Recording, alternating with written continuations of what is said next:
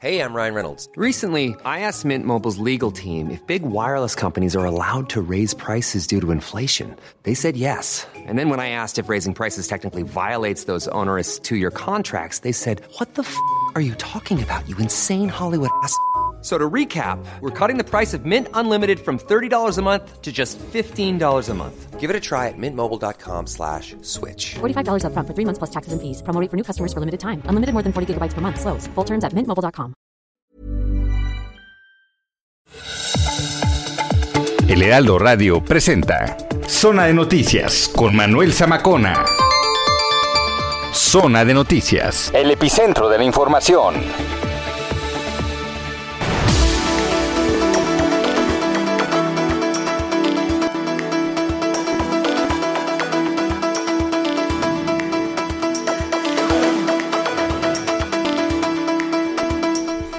Son las 2 de la tarde en punto, tiempo del centro de la República Mexicana. Qué gusto que nos estén acompañando, señoras y señores, en esta tarde de sábado 7 de agosto del año 2021.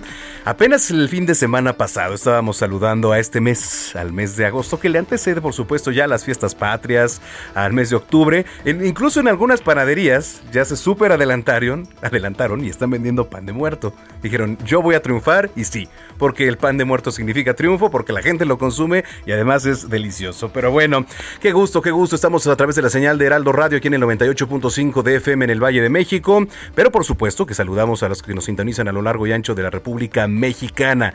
En cualquier estado, porque tenemos la mejor cobertura a nivel nacional, pero también internacional. Saludamos a los que nos ven aquí a través de nuestra cámara web y en canal Now Media TV 21 allá en Chicago. Saludos a Now Media TV, a los que nos están sintonizando aquí a través de la señal de Heraldo Radio en colaboración con Now Media.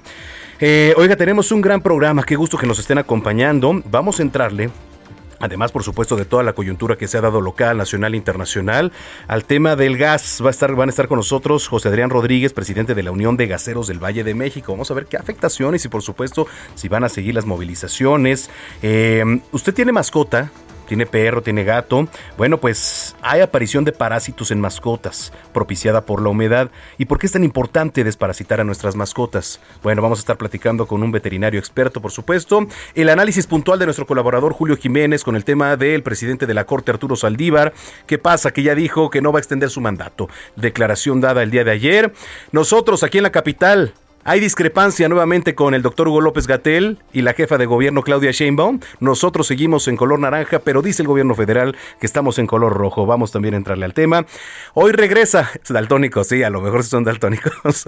regresa hoy Paulina Abascal con la segunda temporada aquí en Zona de Noticias, así que de verdad no se lo pierda. ¿Y qué cree? Cerramos con broche de oro. Aremi Fuentes medallista olímpica, hoy aquí en Zona de Noticias. Así que bueno, pues qué gran programa tenemos. Eh, bueno, usted sabe deportes, cultura, eh, resumen informativo, que por cierto el día de ayer, el día de ayer fue Día Internacional de la Cerveza. Se me hace extraño que aquí vengan todos muy fresquecitos, ¿no? Desafortunadamente uno no lo pudo celebrar porque le voy a platicar, uno va a meter la pata, me esguincé, y este, y bueno, ando bajo medicamentos y ando ahorita con pasito de Doctor House. Entonces, la verdad es que pues, no pudimos, pero eh, si lo hizo, espero que lo haya hecho con responsabilidad, porque además eh, va de la mano con lo que le voy a platicar. Ya aquí en la Ciudad de México va a retirar la licencia de conducir automovilistas en estado de ebriedad. Ya los legisladores del Congreso de la Ciudad de México lo avalaron y además fue publicado en la Gaceta Oficial. Así que esto es únicamente para crear conciencia hágalo de verdad. Qué gusto que nos esté acompañando. Yo soy Manuel Zamacona, arroba Zamacona al aire, arroba Zamacona al aire. Ahí nos pueden contactar, nos pueden escribir y vamos a estar en comunicación las próximas dos horas.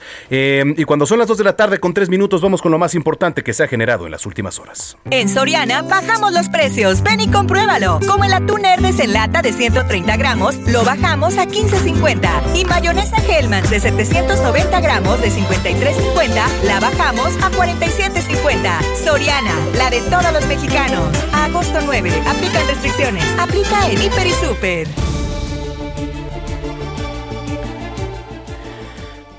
Ciudad de México, Nuevo León, Guerrero, Nayarit, Jalisco, Colima y Sinaloa regresaron a color rojo en el semáforo epidemiológico, mientras que 15 estados están en naranja y 9 en amarillo. Chiapas es la única entidad en México que se mantiene en color verde.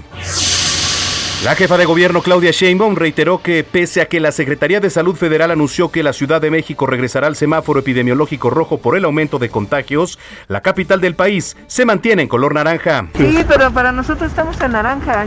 En la mañana dimos todos los argumentos, se está estabilizando, la ciudad está en naranja y lo más importante es que todos nos sigamos cuidando. ¿Qué le diríamos entonces a la sociedad mientras dice el gobierno federal semáforo rojo, luego semáforo naranja? Sí, estamos en semáforo naranja y lo más importante es que no se cierran actividades, sino que tenemos que seguirnos cuidando todos. Y a vacunarse, a vacunarse. Tome nota, hoy concluye la jornada para aplicar la segunda dosis de AstraZeneca a las personas de 40 a 49 años en las alcaldías Coajimalpa, Magdalena Contreras, Milpa Alta, Coyoacán, Tlalpan y Tláhuac. Es turno de quienes su primer apellido inicie con las letras S, T, U, V, W, X, Y, Z y rezagados. El ministro presidente de la Suprema Corte de Justicia de la Nación, Arturo Saldívar, rechazó este viernes ampliar su periodo al frente del máximo tribunal en México. De tal suerte que quiero informar que concluiré mi mandato como presidente de la Suprema Corte de Justicia de la Nación el 31 de diciembre de 2022, cuando termina el periodo para el cual fui electo por mis compañeros y compañeras ministros. Respecto a la situación del Tribunal Electoral del Poder Judicial de la Federación, el ministro presidente Arturo Saldívar señaló que él no tiene atribuciones constitucionales para intervenir en el conflicto. Obviamente yo no tengo atribuciones constitucionales para intervenir en este conflicto, salvo las que se puedan derivar de algún medio de defensa, pero lo hice a solicitud de ellos como presidente de la Corte y por tanto como presidente del Poder Judicial Federal ante una crisis institucional que se está viviendo. Ellos pidieron mi intervención para dialogar, para mediar, para que yo trate de ser un instrumento de conciliación que encuentre una salida a esta problemática y en ese contexto es que lo recibí. Pues una vez que el ministro Arturo Saldívar afirmó que la presidencia de José Luis Vargas era insostenible en el Tribunal Electoral del Poder Judicial de la Federación, que no habría veto hacia ninguno de sus integrantes, el magistrado Reyes Rodríguez Mondragón agradeció el respeto a la autonomía e independencia de la institución. Una fuerte explosión se registró la madrugada de este sábado en la refinería Antonio Dovalí de Salina Cruz, Oaxaca. Las llamas alcanzaron varios metros de altura y no se registran heridos. Representantes de 86 comunidades indígenas y 18 barrios de Panteló, en Chiapas, acordaron este viernes con funcionarios estatales y federales la elección de nuevas autoridades municipales por uso y costumbres. Hay que recordar que esta comunidad ha sido azotada por la violencia obligando a sus habitantes a abandonar sus hogares. De gira por Colima, el presidente Andrés Manuel López Obrador aseguró que existen dos proyectos y mientras eh, y maneras de gobernar al país, esto en materia de seguridad. ¿Cómo piensan los conservadores enfrentar la violencia? Pues a balazos, con más violencia, con medidas coercitivas. ¿Cómo pensamos nosotros que se debe de enfrentar la violencia? Con bienestar, porque la paz y la tranquilidad son frutos de la justicia.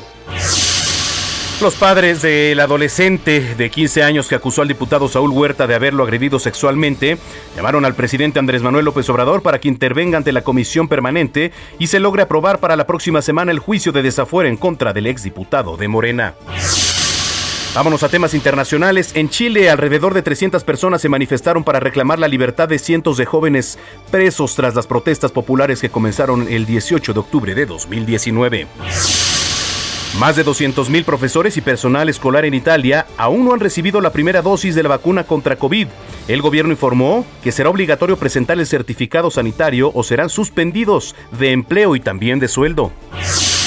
El ejército israelí informó que sus aviones de combate atacaron dos objetivos en la franja de Gaza la madrugada de este sábado, en respuesta al lanzamiento de globos incendiarios desde el enclave palestino hacia Israel. En temas deportivos, Brasil ganó la medalla de oro en la justa asiática 2A contra España.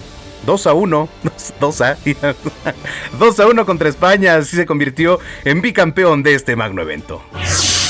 Bueno, y Estados Unidos, Estados Unidos derrotó a Francia 87-82 en la final de básquet varonil para consagrarse en la justa veraniega. ¿Será que siempre he dado demasiado en el exceso? Siempre salgo dañado por mujeres como tú. amor, hay hombres como yo. Con más de 20 discos, eh, ¿no? 20, me supongo que son millones de discos, ¿no? Porque aquí es de discos, pero son 20 millones de discos de copias vendidas y más de 35 años de carrera.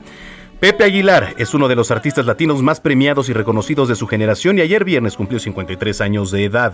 Su trabajo le ha valido ganar cuatro premios Grammy, cinco premios Grammy Latinos y 19 premios Lo Nuestro. Por una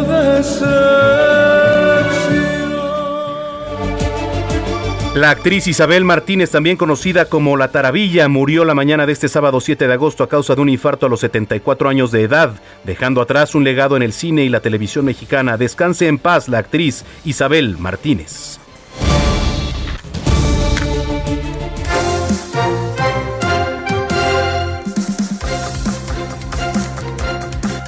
Bueno, eh, pues ahí está. Antes que nada quiero invitarlo, por supuesto, a que visite nuestra página www.heraldodemexico.com.mx. Ahí vienen tendencias muy buenas, muy buenas, así que eh, yo lo invito, por supuesto. El día de ayer estaba viendo una nota de una señora que tiró las cenizas de su marido, pero en el bote de la basura. Y entonces se volvió viral en las redes sociales. Se volvió viral en las redes sociales y le voy a platicar. Mire, aquí está, ya la encontré. En redes sociales se ha hecho viral un video en el que la mujer tira a la basura las cenizas de su esposo. Las imágenes causaron indignación entre algunos usuarios, sin embargo otros entendían la situación, pues la señora explica en la grabación que eh, su pareja siempre la golpeaba. Marsha Winder es una mujer que vive en Oklahoma, allá en Estados Unidos, y se está viralizando debido a que hizo una grabación en la que muestra las cenizas de su esposo Donald Lee Widner, mejor conocido como Don Widner, y decide darle el último adiós de una forma muy peculiar, pues de darle una digna despedida, los tira al bote de los desperdicios. ¿No? Pues ahí está. Vamos a entrarle de lleno a la información. Son las 2 de la tarde con 11 minutos. Entrevista. Eh, ha sido una semana eh, con bastante información, pero sobre todo con mucha polémica, tratándose del tema del gas, del gas LP. No, vamos a tener aquí en entrevista a José Adrián Rodríguez, presidente de la Unión de Gaseros del Valle de México. ¿Cómo estás, Adrián? Qué gusto saludarte. Manuel, ¿cómo te va? Un saludo a ti y a todo tu auditorio. Muchas gracias. Eh, ¿Qué lectura, cómo ven ustedes lo que está pasando con el tema de, del gas? Desalentador, desalentador. Hace dos minutos que estaba platicando con compañeros representantes de lo que vamos formando como células, como que vamos organizándolos. Todo este cuerpo está formado de, de muchos brazos que se extienden para poder ser el eslabón el último eslabón que cierra el servicio del gas. Este eslabón quedó perdido, se está abierto y está a punto de desaparecer. Increíble, pero ahorita empezamos a tener imágenes donde ya están unidades encerrándose en las plantas porque ya no pueden trabajar. Ya no hubo con que ya empezamos a tener ese problema. Eso es, eso es este preocupante. ¿Qué te dicen los compañeros? Porque, eh, a ver, la llegada de, del nuevo gas, ¿no? a pesar de que a partir también de mañana los capitalinos vamos a amanecer con la noticia de que el precio del gas LP tanto para tanques estacionarios como para los cilindros metálicos van a tener algunos incrementos, pero eh, en específico, ¿cuáles son las afectaciones para ustedes, José Adrián? Fíjate que nosotros no tenemos problema con respecto a las variaciones del precio, o no deberíamos de tener problema, porque cada que se ha, se ha incrementado el precio, el porcentaje de comisión es la misma. Yo debo, yo si el gas cuesta 10 pesos, tengo el mismo margen de comisión que si cuesta 15 pesos, porque yo no establezco el precio. Para los amables ah, eh, audientes que tienes tú, quisiera explicarles que nosotros no ganamos de un sobreprecio, ganamos una comisión del precio establecido, del precio regulado, del precio oficial. Entonces, cuando baja el precio, pues nosotros esperamos en un margen en la misma comisión que va de un 10 a un 15% de utilidad quien vende muchísimo y quien tiene grandes volúmenes de venta puede llegar hasta un 20% y lo entendemos, es un consumidor premium, por así decirlo. Pero nosotros no hacemos eso. La llegada del gas bienestar, ¿qué lectura le das? Este, ¿Cómo lo ven? Bienvenido, bienvenido el gas bienestar porque estamos acostumbrados a competir contra 140 marcas registradas solamente en el Valle de México y miles en todo el resto del país. Entonces, una, una marca nueva eh, de verdad Manuel no no tendría por qué digamos no se sentirían desplazados No, hombre, no, no, bienvenidos. Y, y más, aquí el problema ha sido la regulación para las plantas. Es- te voy a dar un ejemplo irónico donde yo creo puedo ser muy ilustrativo. Yo puedo hoy hablar contigo, Manuel, y con tu auditorio. Nos han hecho el favor de abrirnos los foros eh, de los medios. No se te hace irónico que donde diario voy a cargar el gas no puedan hablar con nosotros. Que nos digan que si no nos parece, parece recibir una comisión en 40 o 50, desde 25 centavos a 50, nos retiremos. Que al que le parezca, y al que no le parezca, que deje su unidad y se vaya. ¿Esto es en particulares o, o en restaurantes, en fondas? ¿En dónde se da más esto, eh? No, o sea, me refiero a la gente que, que nos vende el gas, los proveedores, Los proveedores. almacenadores del gas. Mm, ya. No, nosotros a toda la población, toda la población le hemos estado surtiendo el gas hasta el día de hoy en 11.52, porque ya con, ya anunció la Comisión Reguladora de Energía que el nuevo precio es 11.76. Te hablo para dentro de las 145 regiones, te hablo del área metropolitana en un margen general. No podría decirte los 145 precios diferentes. Ahora, ¿cuál es el llamado? Después de lo que nos acabas de platicar, ¿cuál es el llamado? que sensibilicen que no somos nosotros los verdugos de esta historia. Ya fuimos víctimas. Oye, pero esos señores del gas, fíjate que vienen y ahora ya no me surten. No surtimos porque nuestros clientes les ofrecemos una disculpa. No vamos a poder continuar. Qué irónico que no podamos platicar con las compañías a las que les hemos servido por años y no puedan darnos una respuesta favorable de decir, oye, yo, yo, yo gané tanto, o yo gano tanto, o, o no me lo digas permíteme incluirte. Mira, ante esta regulación te puedo ayudar participándote. Pero el caso es que ahora no nos pueden ni siquiera participar. Es un tema muy complicado. De verdad, Manuel, porque hay que pagar costos fijos muy altos, muy altos. El tener una unidad, un autotanque, una pipa, es un costo bien alto. Son regulaciones, son eh, dictámenes, es seguro, es sueldos. Es, nuestros trabajadores están en la calle. No pueden ir a su casa a comer no puedes traer alimentos en la lonchera para todo ese día, porque imagínate, entonces hay que pagar ese alimento, es parte de una prestación que te impacta directamente al costo diario. Oye, eh, ¿habrá manifestaciones? No, ya que podemos manifestar, si el gobierno nos dijo que va a voltear a vernos, el Ejecutivo Federal dice que va a voltear a ver para acercarse con las plantas y los comisionistas, no se ha acercado nadie, ni lastima sobremanera dos acusaciones o dos señalamientos que el, el, director o el titular de Profeco nos ubique como los franeleros del gas. No somos eso, ¿eh? De verdad que no. Nosotros estamos constituidos. Nosotros tenemos un permiso que está regulado y que existimos dentro del padrón. Y el otro de Claudia Sheinbaum, la doctora no sé qué pasa, que pueda decir qué sabe ella que nosotros no sepamos cuando ella se pronuncia diciendo que hay suficiente margen en el gas como para que ganemos. ¿Y qué parte nosotros no conocemos y a ella sí? Es importante este, José Adrián, lo que nos platicas. Y si lo permites, pues vamos a estar en comunicación, vamos a darle seguimiento a este tema. Sí, muchas gracias. Disculpe no poderles dar una noticia que pudiera ser alentadora. Quien pueda comprar gas, que lo haga, porque seguramente vamos a padecer por el suministro. Sí, es importante. Pues aquí están los micrófonos abiertos, José Adrián. Gracias. Un abrazo, Manuel. Buen día. Muy buen día, José Adrián Rodríguez, presidente de la Unión de Gaseros del Valle de México. Mire que, por cierto, eh, los precios máximos del gas del 8 al 14 de agosto. Para la Ciudad de México, el costo por litro de gas LP es de 21.78 pesos para cada una de las alcaldías, mientras que en el Estado de México el precio máximo de venta al público es de 22.28 pesos mexicanos. En el norte, por ejemplo, allá en Nuevo León está en 19.91 pesos por kilo y 10.75 por litro en municipios como Monterrey, Guadalupe, Apodaca. En Sonora anda rondando 2.75 pesos por kilo en Hermosillo. Para Baja California el precio del gas 19.86 por kilo y 10.72 por litro, por ejemplo, allá en Tijuana. Saludos, por cierto, a los que nos escuchan allá en la zona fronteriza de nuestro país. Dos de la tarde, 18 minutos. Vamos con Marta de la Torre hasta Colima porque el presidente López Obrador se encuentra en Colima. ¿Cómo estás, Marta? Qué gusto saludarte. Hola, ¿qué tal, Manuel? Buenas tardes. Buenas tardes al auditorio. Ahí, ahí tuvimos un problema con la comunicación con Marta con Marta de la Torre, que por cierto, les decía el presidente Andrés Manuel López Obrador anda por allá. Les voy a pedir su opinión, les voy a pedir su opinión acerca del gas, arroba Zamacona al aire. Eh, López Obrador, que le digo anda allá en Colima, habló de la vacunación. López Obrador dice, la vacunación redujo 80% las muertes por COVID-19. No sé si sean los datos o ustedes y yo tengamos otros. La Estrategia Nacional de Vacunación redujo 80% las muertes por COVID-19 en la tercera ola de la pandemia. Esto dice el presidente, pero los hospitales no, ¿eh? Los hospitales no, nada más venga a ver la Ciudad de México. Durante la supervisión, digo, y eso que aquí ha bajado, ¿eh? Pero por ejemplo, ya nada más en Guadalajara, en Jalisco, en Colima, etcétera. Marta de la Torre, adelante.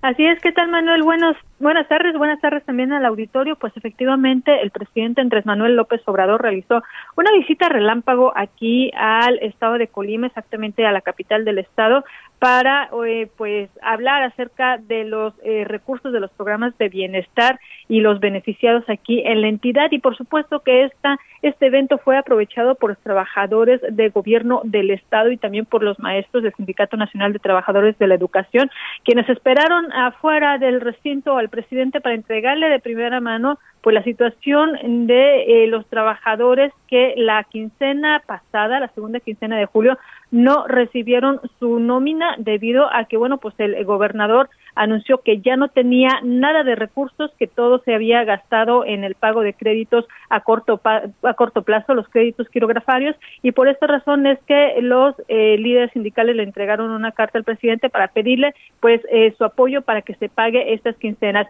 En este evento, pues por supuesto, el presidente comprometió el, apoyo, les aseguró que los iba a apoyar, pero al final del evento tuvo una reunión de más o menos 30 minutos con el gobernador José Ignacio Peralta Sánchez y con la gobernadora electa Indira Vizcaíno Silva, en la que pues le dejó en claro que sí le iba a dar recursos, pero que se comprometiera a que se iba a pagar la nómina de los trabajadores. Al respecto, el, gobernador José Ignacio Peralta Sánchez dijo, pues bueno, hay más necesidades, pero está bien, vamos a pagar primero la nómina de los trabajadores. Y en lo que se quedó es que antes de que llegue la primera quincena de agosto, ya se va a regularizar el pago de todos eh, los trabajadores de gobierno del estado que fue a quienes pues les, les debieron. Eh, sin embargo, lo que no quedó muy claro, Manuel, es qué va a pasar con el recurso que se les debe de otorgar a los organismos autónomos y estamos hablando de organismos autónomos como la misma Universidad de Colima, como la Fiscalía General del Estado, el Supremo Tribunal de Justicia del Estado, quienes están trabajando bajo protesta porque pues a ellos tampoco les entregaron esta administración mensual y este dinero es el que utilizan para el pago de la nómina. Ellos tampoco tienen recursos de la nómina, pero eh, esperan que también con estas adelantos de participaciones también a ellos les lleguen los recursos para que se pague la nómina y bueno, por lo pronto van a ser tres meses bastante tensos en lo que termina la administración de Peralta Sánchez y comienza la de Indira Vizcaíno y bueno, esperan que se regularice esta situación y que por lo menos los trabajadores pues ya dejen de salir afectados, aunque se sabe que la deuda de gobierno del Estado pues sí es cuantioso y no se ha aclarado exactamente pues cuánto se debe tanto a corto como a largo plazo. Así es la situación aquí en Colima, Manuel. Gracias, Marta de la Torre. Gracias, buenas tardes. Muy buenas tardes. Eh, tengo regalos para ustedes. Tengo boletos para regalar. ¿Quiere saber de qué? Ahorita le voy a platicar de qué. ¿Boletos de qué, Manuel? Ahorita, ahorita le voy a decir. Mientras le platico que el 7 de agosto de 1980, el ex Beatle John Lennon inició la grabación de su último álbum titulado Double Fantasy en The Hit Factory en la ciudad de Nueva York. Con esta producción discográfica, Lennon ganó un premio Grammy en 1982 en la categoría Álbum del Año. Con 14 piezas musicales, Double Fantasy contó con la participación de Yoko Ono, quien participó en las letras y los coros. Usted escucha Starting Over, Just Like de John Lennon.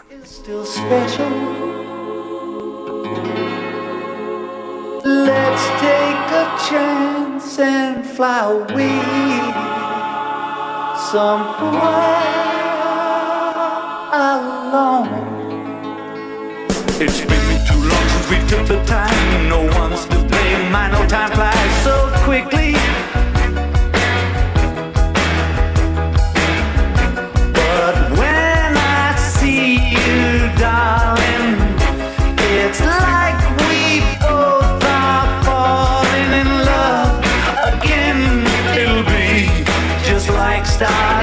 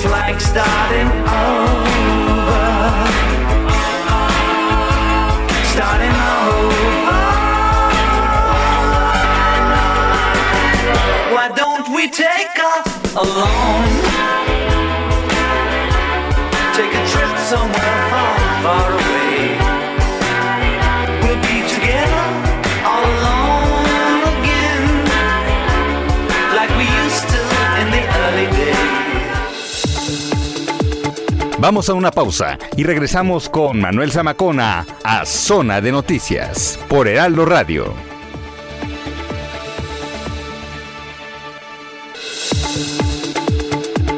Ya estamos de vuelta. Zona de Noticias con Manuel Zamacona.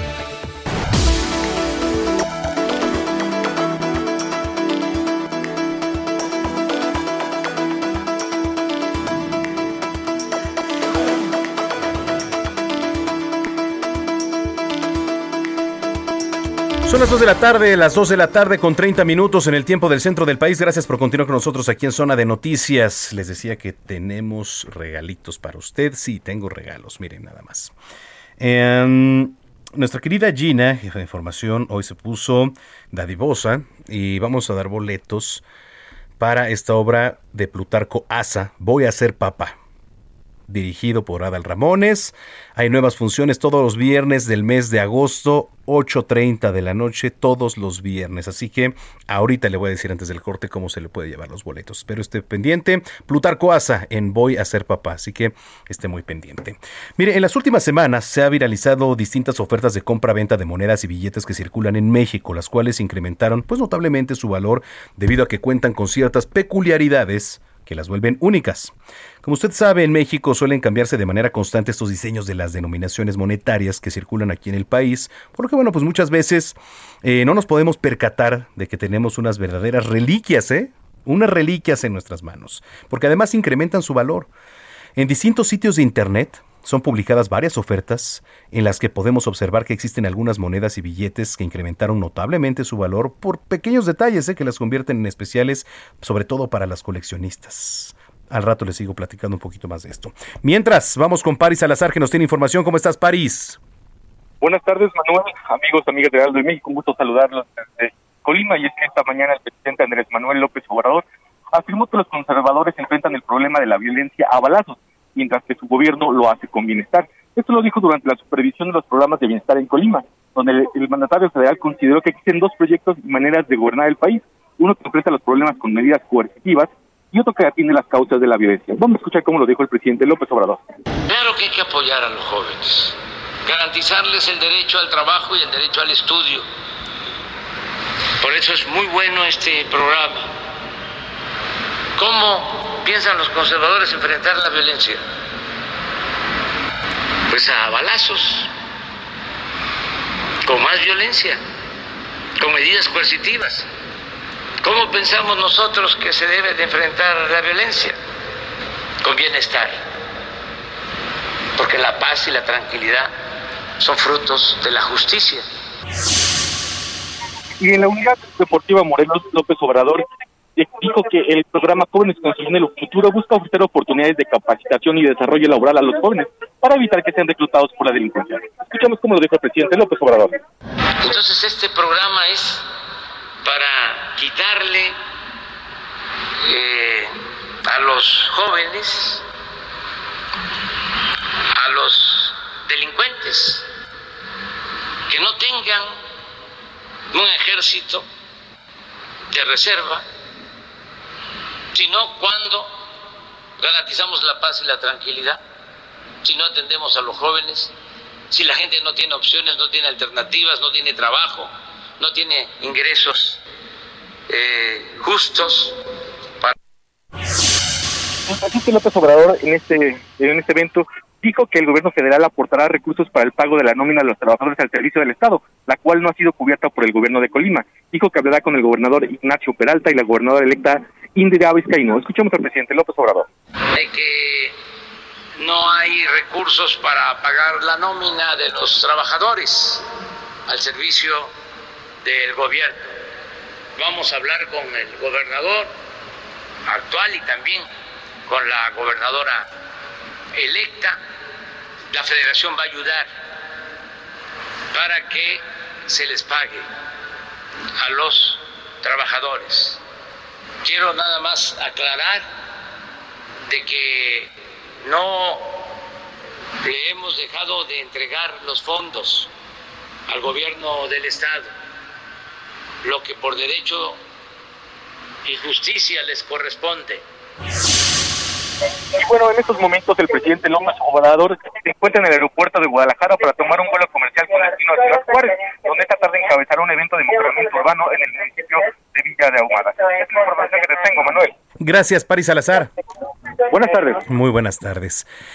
Eh, perdón, en el resumen informativo le platicaba de lo que ocurrió esta madrugada en la explosión allá en una refinería en Antonio Dovalí, en Salina Cruz, Oaxaca. Vamos con nuestra corresponsal Karina García que nos tiene toda la información. Karina, adelante, por favor. Gracias, Manuel. No, ahí tuvimos problema con la, con la comunicación. Otra vez es que andan fallando un poquito las líneas, que es normal. Oiga, rápido, antes de regresar al tema de la explosión, le estaba yo platicando de las monedas de, de 10 pesos, de 100 pesos. Ahora en Mercado Libre eh, fue publicada la oferta de una moneda de 100 pesos que incrementó notablemente su valor debido a que cuenta con una peculiaridad en su fecha de impresión. Mire, y está en la página de Heraldo, ¿eh? yo se la voy a escribir. De acuerdo con el vendedor, esta moneda alcanzó un valor de 11 mil pesos, nada más una moneda de 10, ¿eh? ya que el año de su impresión se lee año 2001, algo que pues no es nada común entre las monedas que actualmente circulan.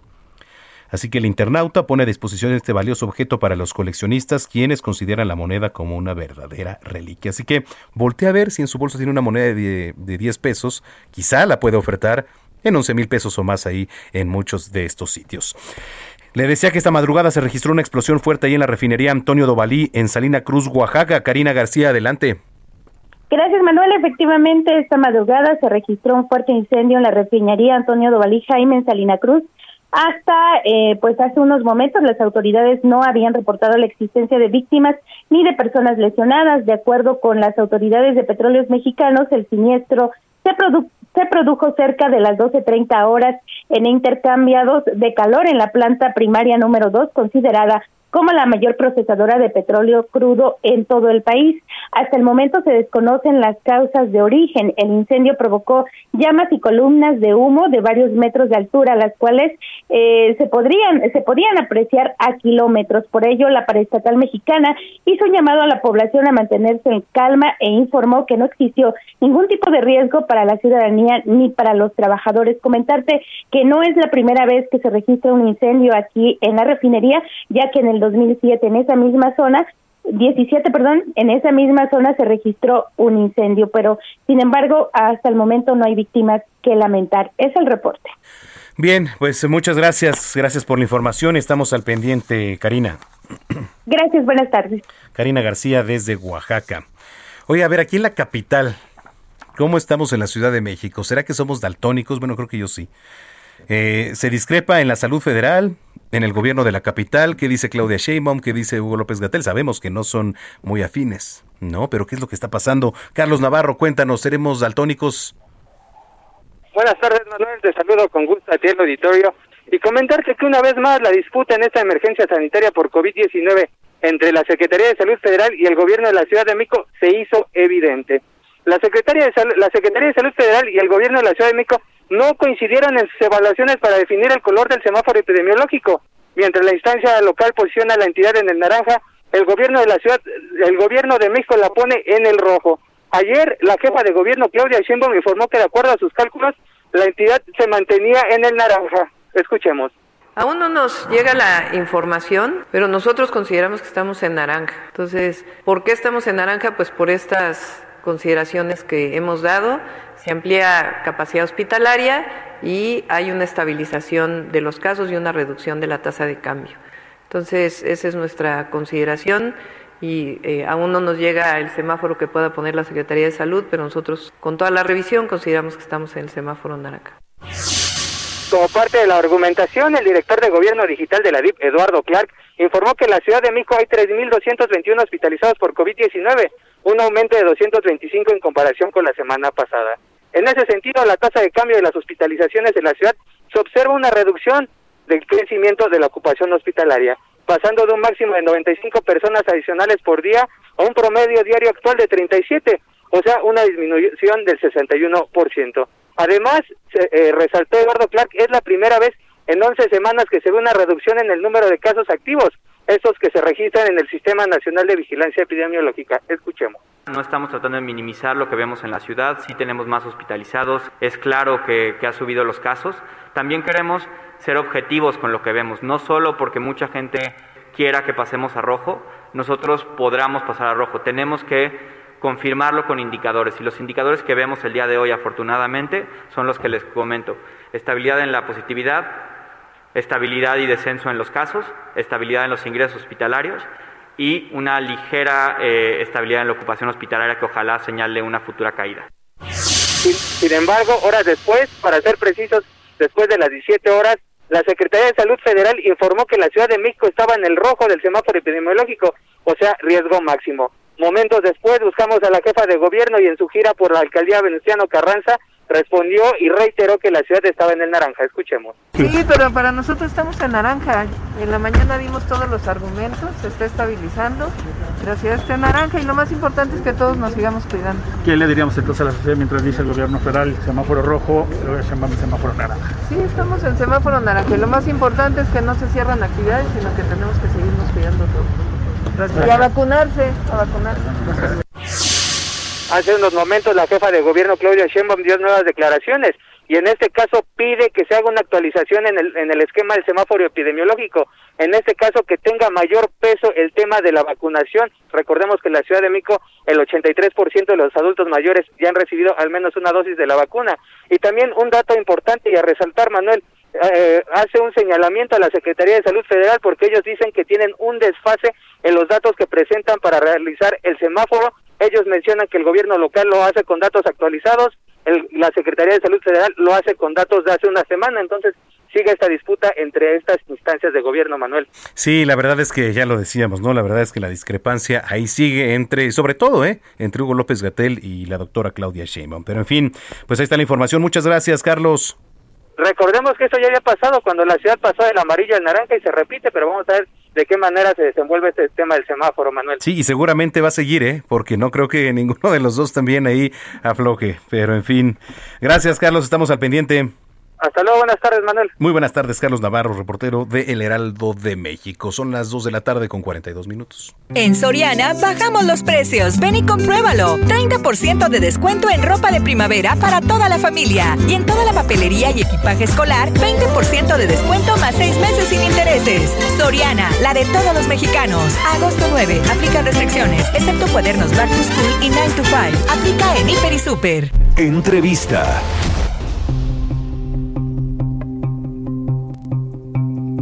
Bueno, usted eh, tiene mascota, tiene perrita, perrito, gatita, gatito.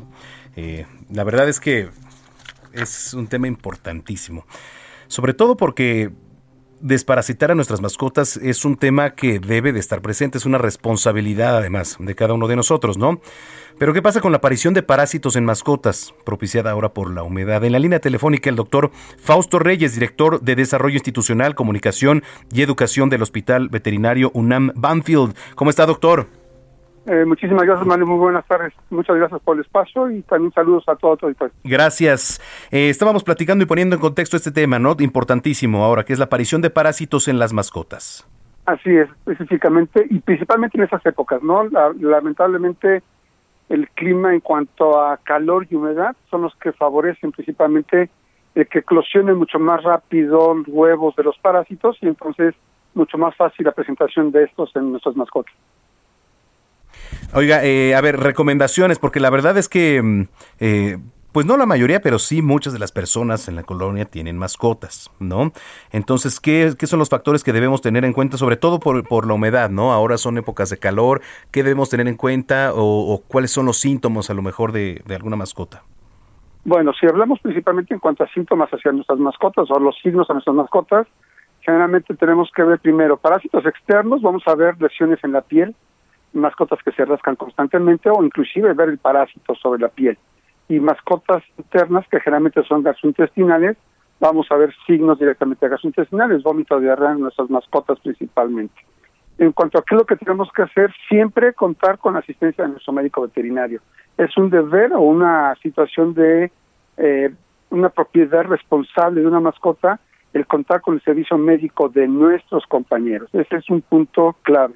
y es, nuestro médico veterinario nos va a establecer un calendario de desparasitación, el cual él va a decidir si el intervalo que hay entre desparasitación y desparasitación. Generalmente, si todo está bien, no hay ningún problema con nuestra mascota, la mascota sale controlada tal vez dos veces al año, pero en épocas como esta es muy, es muy común que tengamos que reactivar los procesos de desparasitación o hacer los intervalos más cortos para evitar ciclos de parásitos y poder romper esos ciclos. ¿Hay algunas eh, otras enfermedades que se propicien ahora por, por tiempos de calor, eh, digamos deshidratación o todo esto, doctor? Sí, tal vez la más peligrosa de todas vendría siendo el golpe de calor.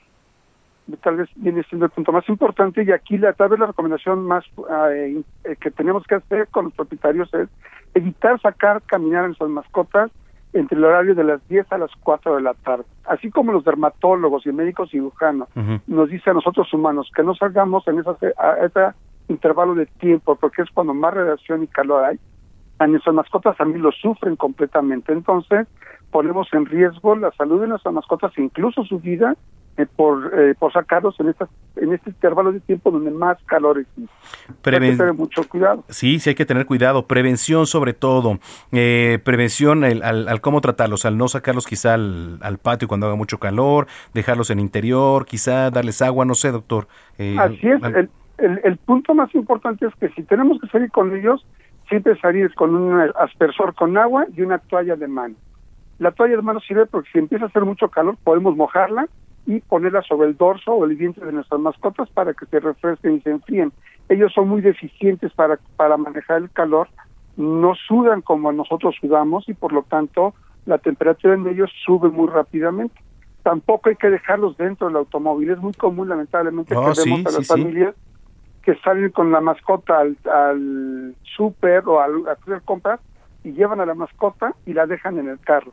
El automóvil que se queda en el rayo del sol entre las 10 de la mañana y las 4 de la tarde, a los 20 minutos el interior está arriba de 50 grados centígrados. No, pues es que es importantísimo y sí, tienen la costumbre, eh, doctor, de que a veces el perro cuando vas al súper, etcétera, de repente le dejan abierta pues poquito la ventana, ¿no? Y ahí está el perrito, y ahí está el gatito sufriendo, ¿no? Ahí por el calor es. y es importante.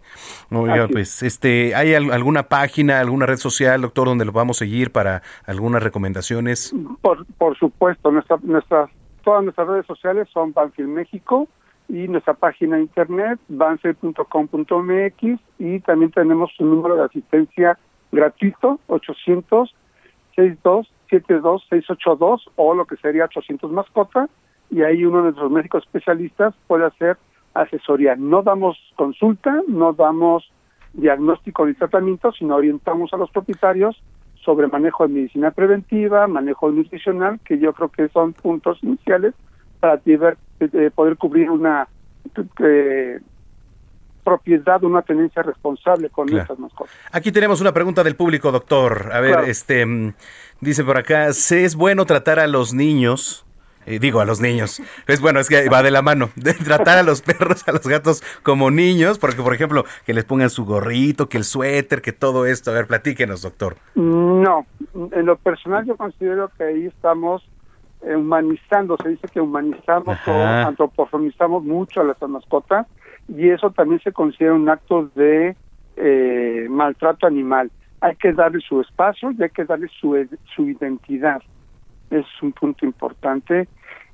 Lamentablemente aquí también estamos a la situación de que el propietario es el que decide. Nosotros damos una orientación y el propietario, el responsable de la mascota, el tutor de la mascota va a decidir qué hacer. Pero es importante entender que somos especies totalmente diferentes, nuestras necesidades son diferentes y nuestra situación psicológica o conductual son totalmente diferentes. Correcto. Pues yo le agradezco mucho, doctor. Importante lo que nos está platicando y si lo permite, estamos en comunicación. Con toda confianza, eh, muchísimas gracias a ti y muchas gracias al auditorio. Gracias, es el doctor Fausto Reyes, director de Desarrollo Institucional, Comunicación y Educación del Hospital Veterinario UNAM Banfield. Las 2 de la tarde con 49 minutos ya.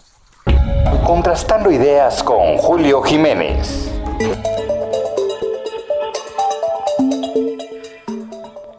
A ver, eh, bueno, hay dos temas, ¿no? Pero eh, vamos al análisis jurídico y constitucional y político sobre todo, ¿no? Porque estos temas se quedan rezagados más en la política. Eh, el tema del magistrado presidente del Tribunal Electoral, la declaración del presidente con respecto a lo que sucedió en la Suprema Corte y su titular Arturo Saldívar, etcétera. En la línea telefónica el doctor Julio Jiménez, colaborador de este espacio. ¿Cómo estás, querido Julio?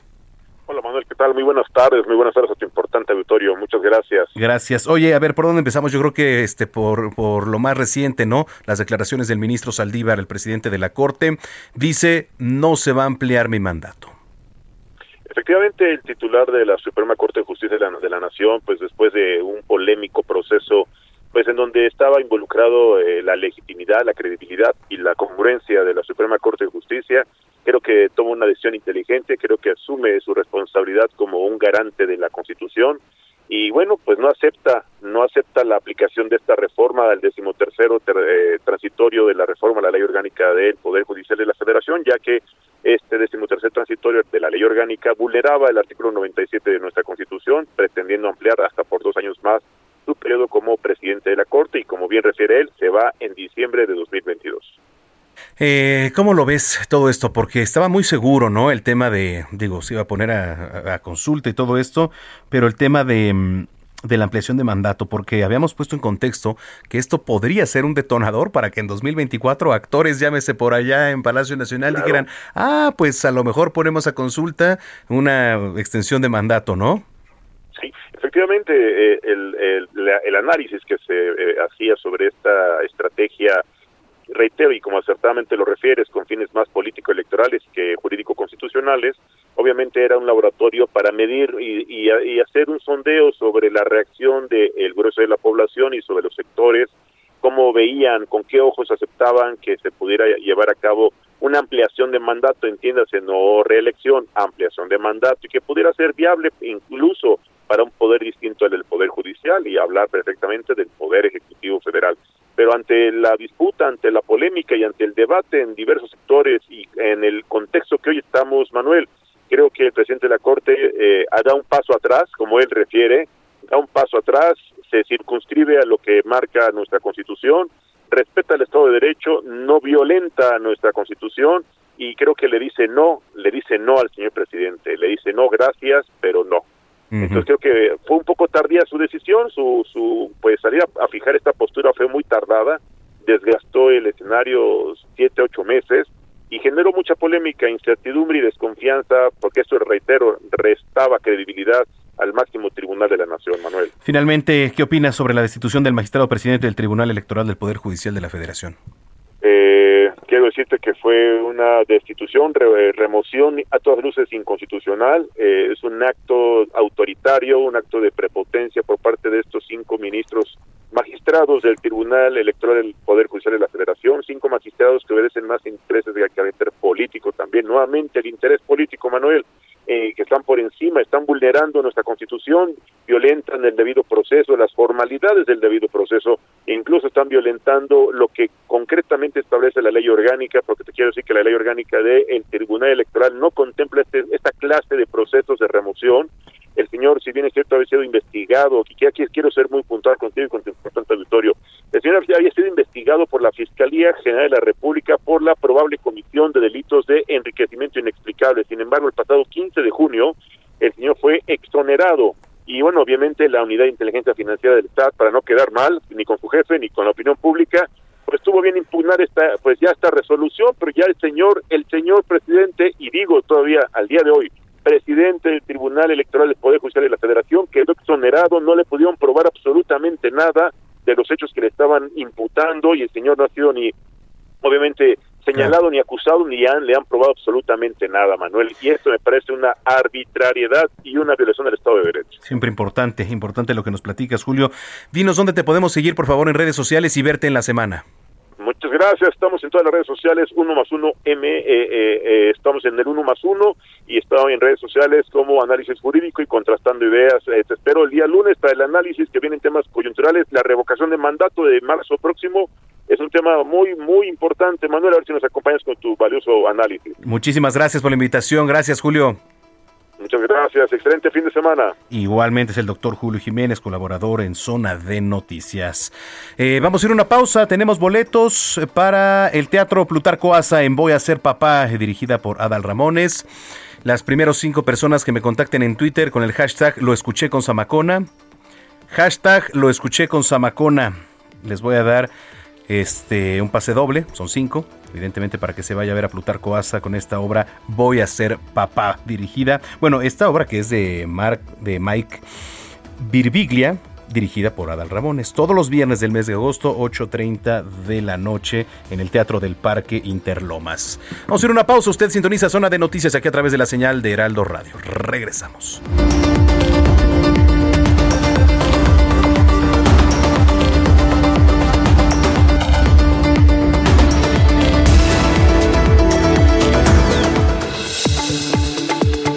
Vamos a una pausa y regresamos con Manuel Zamacona a Zona de Noticias por Heraldo Radio.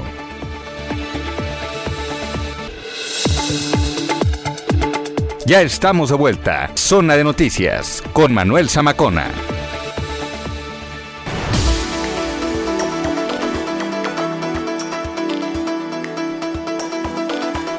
Son las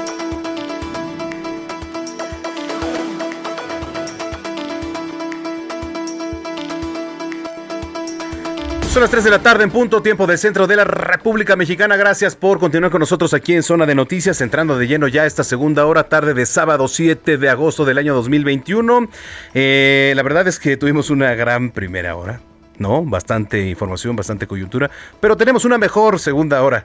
Todavía viene con nosotros, está de regreso en esta segunda temporada nuestra chef Paulina Abascal. Va a estar con nosotros también Aremi Fuentes, medallista olímpica, este bronce en alterofilia. Entonces va a estar con nosotros, vamos a platicar con ella. También un orgullo sin duda para nuestro país. En fin, tenemos este deportes, cultura y mucho más, querida Gina. Tenemos mucha información, ¿eh? Así que qué gusto. Yo los invito para que se pongan en contacto con nosotros, arroba Samacona al aire. Arroba Samacona al aire. Ya tenemos ganador del de, eh, primer boleto para la obra Voy a ser papá. Entonces, si usted quiere ganarse boleto para la obra Voy a ser papá con Plutarco Asa, lo único que tiene que hacer es eh, escribirme en Twitter hashtag lo escuché con Samacona. Hashtag lo escuché con Samacona. Quedan cuatro pases dobles, entonces todavía tiene oportunidad. Eh, y también visitar nuestra página www.heraldodemexico.com.mx. Es simplemente una invitación. Saludamos a todos los que nos sintonizan a lo largo y ancho de la República Mexicana y eh, en el canal 21 de Now Media TV allá en Chicago. Saludos para los que nos están viendo por acá. Muchísimas gracias. Cuando son las 3 de la tarde con 2 minutos, vamos a ir a lo más importante que se ha generado en las últimas horas en voz de nuestra jefa de información, Gina Monroy. En Soriana, el ahorro es para todos con la oferta de cada día. Hoy sábado 7, dale lo mejor a tu familia aprovechando que la carne de res para asar de 172 pesos te la llevas a solo 139.90 el kilo. Soriana, la de todos los mexicanos. Agosto 7 o hasta agotar existencias. Hasta 3 kilos por cliente. Aplican restricciones. Aplica en Hiper y Super.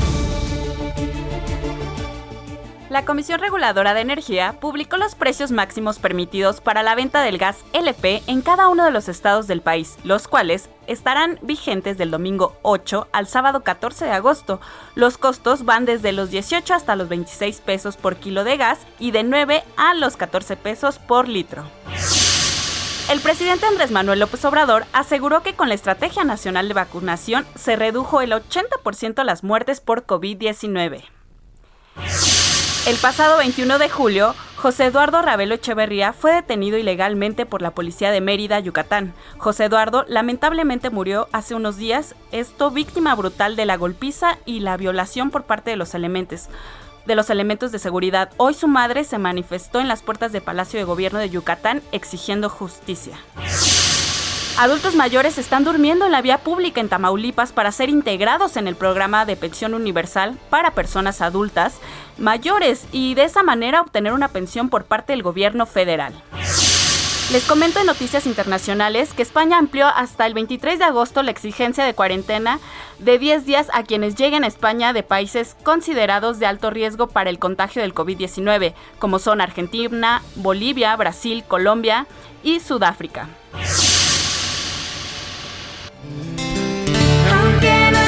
yo ya estoy lejos de aquí.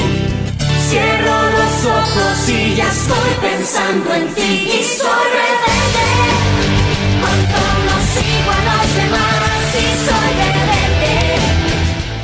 Pues buenas noticias, Manuel, porque uno de mis grupos favoritos en la adolescencia confirmó este que se reencuentra este es RBD, el cual este reencuentro se va a llevar a cabo en 2022, año en el que cantarán éxitos como Solo quédate en silencio, eh, Sálvame, Rebelde que estamos escuchando, Un poco de tu amor y Cero parecer. En cuatro horas los fans disfrutarán de todos sus temas. ¿Cómo ves? Pues la verdad es que es el gusto culposo de muchos RBD. La verdad es que yo sí, sí también lo escuchaba. Sí, ¿Qué tiene? Pues sí. No, muchos. "Eh, RBD, no, pues ¿qué tiene? Pues si te gusta, ni modo de que qué. Hay gente que le gustan cosas peores y no decimos nada. ¿No? Pues a mí me gusta mucho RBD y me emociona. A este sí voy a comprar los boletos. Ya vio su cara ¿verdad? de Gina. Muy bien, esto me parece muy bien. Yo también te apoyo. Cómprame uno, Gina. sí, te voy a comprar. Muchas gracias. Bye. A ver, súbele.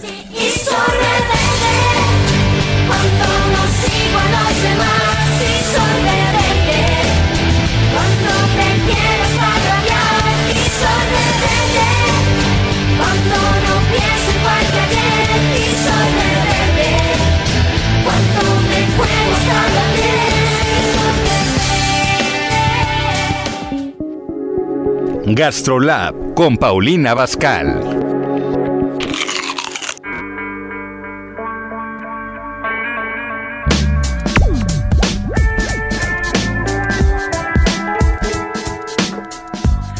Señoras y señores, la segunda temporada ha llegado y aquí en Zona de Noticias, Paulina Abascal. Qué gusto oírte, querida Pau.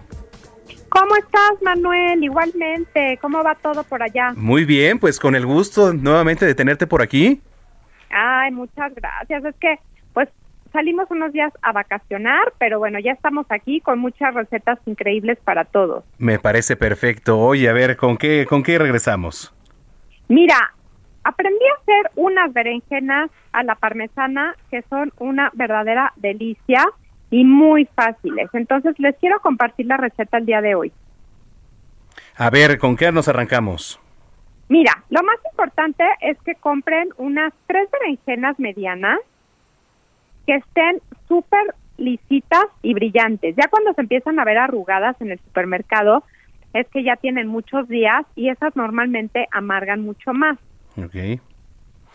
Son- Ok, entonces ya que compraron sus berenjenas, lo que van a hacer es pelarlas con un pelapapa Ujú. y las van a rebanar como de medio centímetro de grosor y las van a meter a desplemar en agua con sal para que no vayan a quedar amargas para nada. ¿Cómo se desfleman? Mira, vas a poner un bowl con agua, como unas dos cucharaditas de sal, y todas estas berenjenas que vas rebanando de forma circular, Ajá. las vas sumergiendo en esa agua con sal y las vas a dejar toda la noche en el refrigerador a que se desflemen. Ok. Y entonces al día siguiente las sacas del agua salada, las enjuagas muy bien en el chorro del agua y las vas a secar con un poco de papel absorbente o un trapo de cocina. Ok. Las vas a ir friendo en una sartén con un poquito de aceite de oliva. Ujú. Inmediatamente cambian de textura, se vuelven suavecitas y flexibles. Cuando tú las tienes así sin cocer, son duritas. Cuando tú las pones en la sartén, se empiezan a volver flexibles. Y entonces así las vas pasando una por una en tu sartén con aceite de oliva las, y las vas reservando. Ok. Ajá. En un refractario, Manuel, van a poner eh, salsa de jitomate de la que ya venden en el súper, que normalmente sirve para pasta o para pizza. Ah, claro, sí. Y entonces vas a poner una capita de esa salsa de jitomate, otra capa de suficiente berenjena acomodada, traslapada una tras otra, y le vas a poner otra capita de salsa de jitomate y muy buena cantidad de queso parmesano. Me encanta. Sí, la verdad es que está delicioso. Y así vas a hacer todas tus tres berenjenas, haciendo capa de queso parmesano, salsa de jitomate y berenjena, y vas a terminar con suficiente queso parmesano y directito y sin escalas a un horno de 170 grados alrededor de unos 35 minutos. A que el queso parmesano se gratine y todo quede pues en una sola preparación. Ándale, o sea, a ver, entonces me quedé eh, después del queso parmesano en el horno, ¿o qué me dijiste? A ver, espera. Exactamente, te lo llevas derechito y sin escalas a un horno de 170 grados Ah, alrededor de una media hora hasta que tú ya veas que todo el quesito parmesano ya se fundió, ya se gratinó un poco y ya todo está como en la misma preparación, como que no tienes separadas tus capas, sino ya hirvió adentro del horno y ya todo se juntó. Ándale, perfecto, lo tengo. Y- Ahora, te voy a dar un tip. Yo lo que hago normalmente es que lo voy a preparar la noche anterior a mi comida. Ok. O sea, les recomiendo que hoy lo hagan para que mañana se lo coman. ¿Por qué? Porque una vez que ya se reposa, todos los jugos de la salsa de jitomate, la grasita del queso, el jugo de la berenjena, se vuelven uno mismo. Y entonces cuando tú quieras partir un pedacito de esa berenjena, lo vas a poder partir y porcionar muy fácil. Si tratas de porcionarlo recién horneado, se te va a desbaratar. Sí, porque todo está muy fresco. ese es un buen tip, ¿eh? Sí, para que, o sea, Sí, se pueda... O sea, si, si tú lo haces hoy y lo vas a servir mañana, lo guardas en el refri una vez que lo sacaste del horno, lo dejas enfriar, luego lo tapas con papel aluminio y lo metes al refrigerador. Ok, Pero mañana lo vuelves a calentar un poquito en el horno y lo vas a poder porcionar súper bien, como si fuera una lasaña. ándale, exactamente, sí, sí, sí, perfecto. Ajá. A ver, ahí te va, ¿eh? A ver si A ver. entendimos bien. Berenjena a la parmesana. Vamos a, comprar este berenjenas que sean lisas, porque luego hay unas que ya este, están medias Arrugadas. arrugadas no. y no, esas no, hay que pelarlas con el pelapapa y rebanar me- con medio centímetro y después hay que desflemarlas con agua y sal. Ya nos dijiste cómo. ¿No? Al día siguiente vamos a enjuagar y a secar co- con, un papelito o con una de esas servitoallas que se le llaman, ¿no?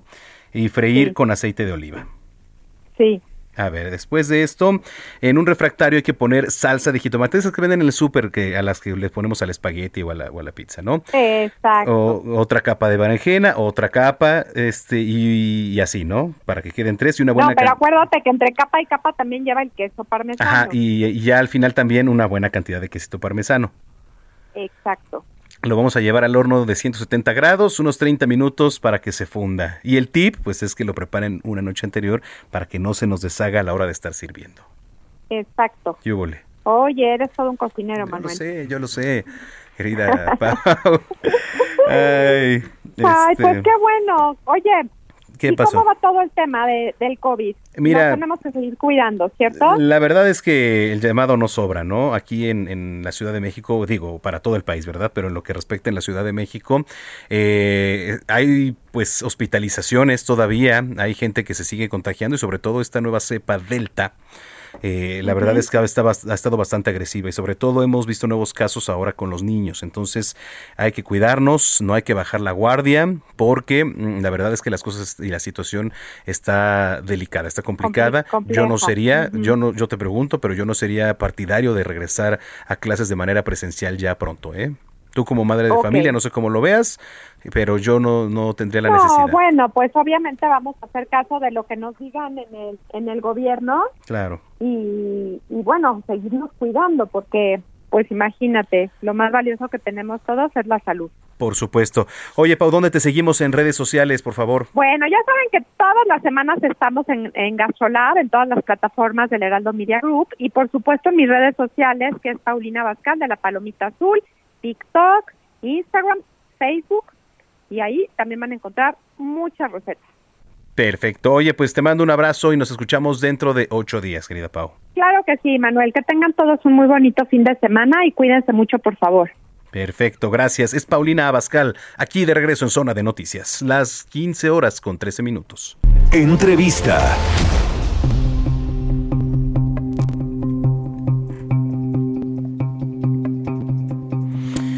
Bueno, la verdad es que mm, eh, hemos destacado, por supuesto, la labor de todos los mexicanos allá en eh, no podemos decirlos, pero podemos decir en la justa veraniega. Allá en, en, Asia. Y la verdad es que me da muchísimo gusto tener hoy aquí en este espacio vía telefónica a Aremi Fuentes, medalla de bronce en alterofilia. ¿Cómo estás, querida Aremi? Antes que nada, una felicitación por parte de todo este equipo de Zona de Noticias. Hola, muy buenas tardes. Este, muchas gracias por la invitación. Pues me encuentro muy bien, muy contenta y disfrutando pues este logro, eh, el, uno de los logros más grandes de mi carrera deportiva, que es la medalla de Juegos Olímpicos. Yo creo que es indescriptible, ¿no? El momento en que en que te levantas con esta presea. Platícanos un poco, describen, descríbenos este momento.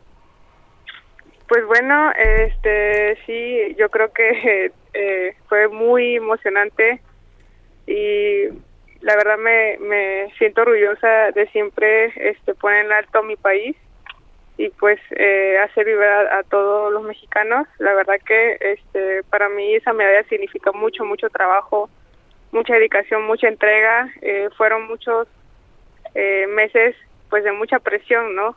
Eh, ya que fueron eh, fueron mis primeros Juegos Olímpicos y la verdad que quería hacer un buen papel. Oye, eh, una vez que llegas allá a Tokio, eh, platícanos un poquito este proceso desde, desde que llegas ¿no? A, la competencia, cómo manejar los nervios, qué pasaba por tu mente en el momento del levantamiento, etcétera, cómo era también el detrás, ¿no? Porque supongo que es un momento eh, de mucha adrenalina, ¿no? A pesar de que tu preparación pues era importante, la adrenalina también jugaba un papel ahí este, fuerte, ¿no? Sí, claro, a pesar de que pues obviamente nos preparamos fuerte para para una competencia, los nervios siempre existen, pero ahí es donde entra el papel fundamental de la preparación psicológica que, que pues hayamos tenido, ¿no? Eh, yo creo que eso me ayudó mucho a pues poder controlar eh, los nervios en esa justa deportiva y pues bueno, se eh, lo supe manejar bien. Eh, ya los algunos pesos que fallé pues ya fueron errores técnicos que también seguiré trabajando la verdad fue muy, este, eh, me emocioné mucho al llegar a Tokio. La verdad que desde que salí del aeropuerto de Ciudad de México ya se sentía la vibra de, eh, me sentía como Juegos Olímpicos. La verdad que nos trataron muy bien en la salida antes de partir a Juegos Olímpicos y, llegando ni hablar. Las medidas preventivas que tomó Japón para mí eh, me quedé maravillada. Sí, por supuesto. Oye, em, ¿te inspiró en algún momento lo que hizo en hace algunos años eh, Soraya Jiménez? Claro que sí, para mí siempre será una inspiración. Eh, previo a los Juegos Olímpicos y antes eh, de, varias competencias, eh, siempre miré sus videos, para mí es una inspiración lo que ella hizo, el legado que ella dejó y pues bueno, eh, yo creo que para todos los mexicanos también es una será una inspiración. ¿Qué pasaba por tu mente en el momento en que ya estabas en el podio? Bueno, lo que pasaba por mi mente es de que lo logré. De, me siempre me visualicé la, la foto de Soraya en el podio y, siempre llevaba en la mente, en la mente de, querer lograr ese objetivo y, pues estar ahí arriba, pues lo único que me hizo pensar es que lo logré a pesar de, de, muchos obstáculos que pasé en, en cuanto a lesiones y me siento muy orgullosa de haberlo cumplido. Muchas veces vemos únicamente lo que sucede en, en, los juegos, en las justas, ¿no? Pero no vemos quizá lo que hay detrás, la preparación. ¿Tú cómo te preparas? ¿Qué haces en tu día a día? ¿Dónde entrenas? ¿En dónde sobre todo? ¿De dónde eres? Platícanos también, Aremi, para los que no te conocen. Bueno, yo entreno en Mexicali, Baja California. Entreno dos veces al día, eh, seis veces a la semana. Eh, y pues este eh, aquí aquí radico actualmente y aquí igual este, vive mi entrenador y pues eh, previo a una competencia siempre la mayoría de las veces hago campamentos en, en, en comité olímpico en el gimnasio que está dedicado a Soraya Jiménez que para mí es una inspiración pues poder estar entrenando en, el gimnasio que, que, con mucho mucho corazón se, le, se lo hicieron a nombre de ella y a todo el legado que ella hizo. Sí, por supuesto. ¿Qué te dice tu familia cuando estuviste de regreso? Pues aún no los he visto. Eh, ah, mira. Espero eh, esta semana poder viajar a visitarlos. Estoy aquí en, Baja California y pues ya con muchas ansias de poder viajar a Chiapas y abrazar a mis papás que hace bastante tiempo no los veo. Oye, pero ya hablaste con ellos. Claro que sí, nos mantenemos en comunicación, que es importante, pero los deseos de quererlos abrazar, la verdad que eh, pronto estaré por, por Chiapas. Eh, sin duda eres una inspiración. Aremi, ¿qué le dices a todas esas nuevas generaciones que, que te toman como ejemplo ahora, por supuesto? Pues que no se den por vencidos, eh, en algún momento tendrán obstáculos, el cual pues yo lo único que les puedo decir es que sean muy fuertes para enfrentarlos y que y que si lo superan pues verán los triunfos de, de- de esa fuerza que pudieron adquirir para superarlo. Bueno, oye, este, yo te agradezco mucho y, reitero nuestra felicitación, nuestra admiración para contigo, eh, Aremi, eres un ejemplo para nuestro país. Oye, ¿sientes apoyo por parte de, del Comité Olímpico Mexicano? ¿Crees que los deportistas estén bien apoyados? Eh, muchas gracias por, por la entrevista. Eh, sí, eh, la verdad que se, eh, previo a, los Juegos Olímpicos, pues sí tuve el apoyo de- del comité, nos brindó, nos abrió las puertas para poder entrenar y, y poder hacer un papel en los Juegos Olímpicos. Muy bien, oye, pues un abrazo a la distancia, muchas felicidades nuevamente. Muchas gracias. Gracias por la entrevista. Es Aremi Fuentes, medalla de bronce en esta justa asiática en eh, la disciplina de alterofilia. Son las 3 de la tarde con 20 minutos. Déjeme le platico porque el día de mañana vamos a entrarle al tema.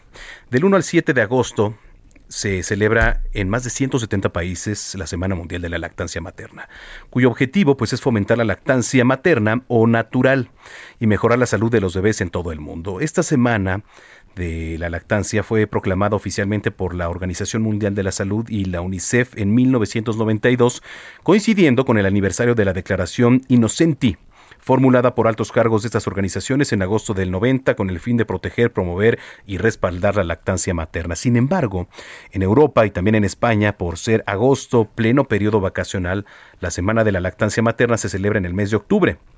Esta fecha se eligió porque si un embarazo empezara el primero de enero, la fecha probable del parto y el comienzo de la lactancia serían en la semana del 41 de- del año en el mes de octubre. Así que pues se ha elegido para celebrar el Día Mundial de la Lactancia el primer domingo de octubre. Así que bueno, pues ahí lo tiene.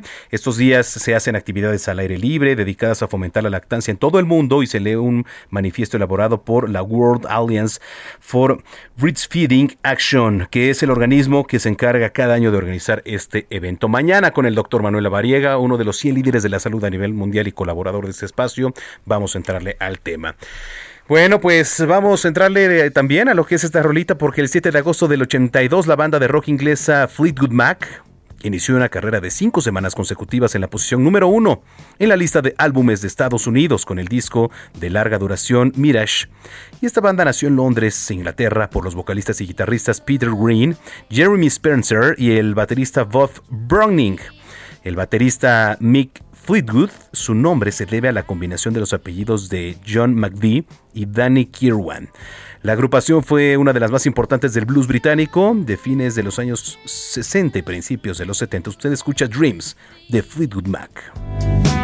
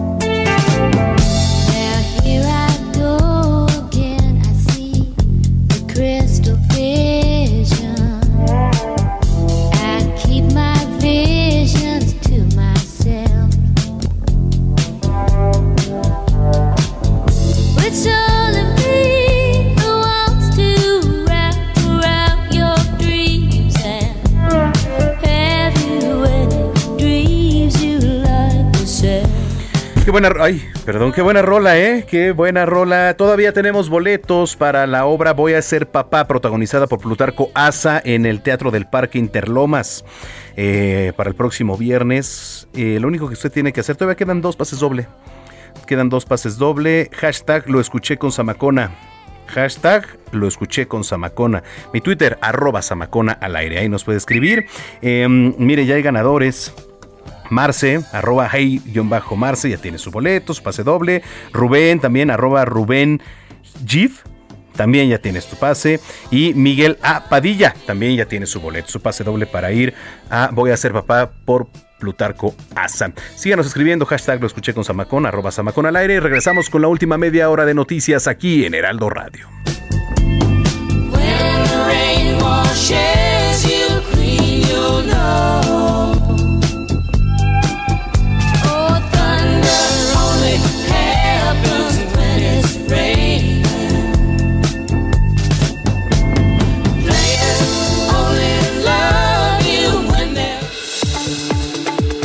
Vamos a una pausa y regresamos con Manuel Zamacona a Zona de Noticias por Heraldo Radio.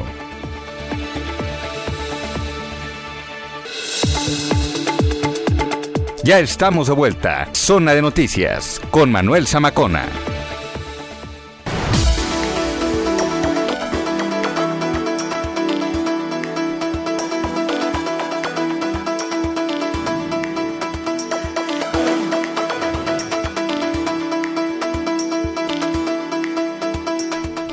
Son las 3 de la tarde con 30 minutos en el tiempo del centro del país. Gracias por continuar con nosotros.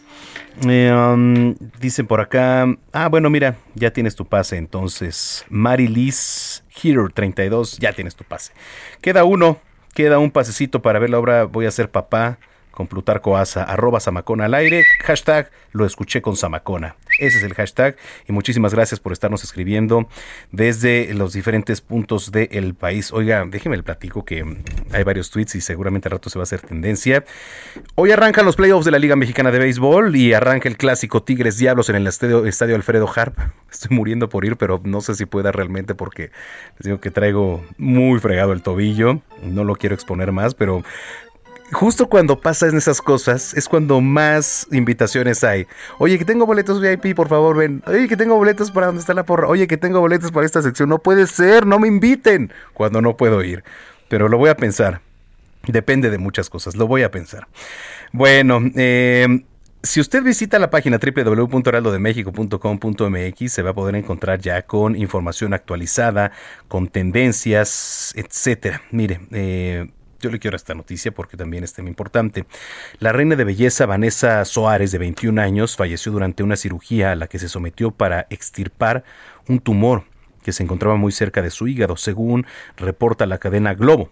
En un principio se creyó, se creyó, que había perdido la vida mientras se sometía a una intervención estética. Según se reportó, la joven estaba en su casa cuando sintió dolor abdominal muy fuerte el martes por la noche, razón por la que decidió acudir a la sala de emergencias del hospital Cosme Silva. Posteriormente fue trasladada al Hospital General de eh, Roraima en donde se le detectaron un tumor cerca de su hígado. Incluso el mismo Departamento de Salud del hospital emitió un comunicado explicando la situación médica de esta reina de belleza, Vanessa Suárez, que en paz descanse. Las 3 con 32. Tecnología, gadgets, redes sociales.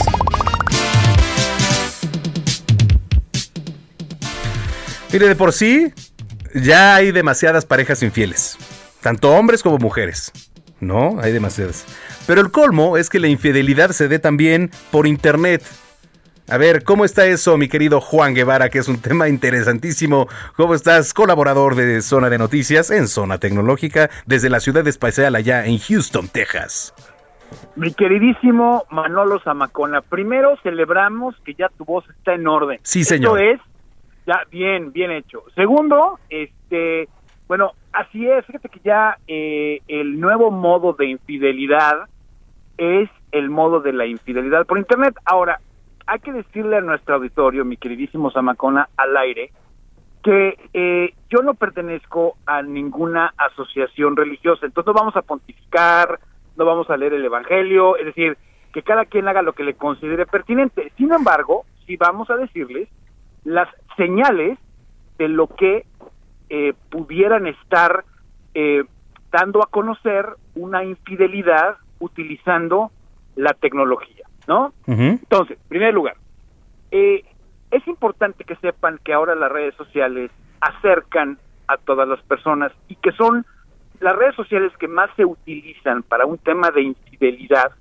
Y recordemos que una infidelidad, para estos aspectos, me gustaría definirla como que tú estás comprometido en tener una relación exclusiva con alguna persona, ¿no? Es decir, si estás de novio o de novia, si estás casado o si estás este, en algún tipo de unión o lo que sea, bueno, si tú ya te comprometiste a estar con una persona de manera exclusiva y decides romper ese compromiso para efectos de este segmento, así lo vamos a definir como una infidelidad. Entonces, en ese sentido, las tres redes sociales o los tres mecanismos que se utilizan más para algún tipo de, iden- de iden- eh, infidelidad, pues son en primer lugar el WhatsApp, el primer lugar, es decir, el 80% de las parejas o de las personas que deciden ser infieles empiezan eh, este tipo de comportamiento a través del WhatsApp. Segundo, está Facebook y tercero está Instagram. Y les voy a decir por qué. Bueno,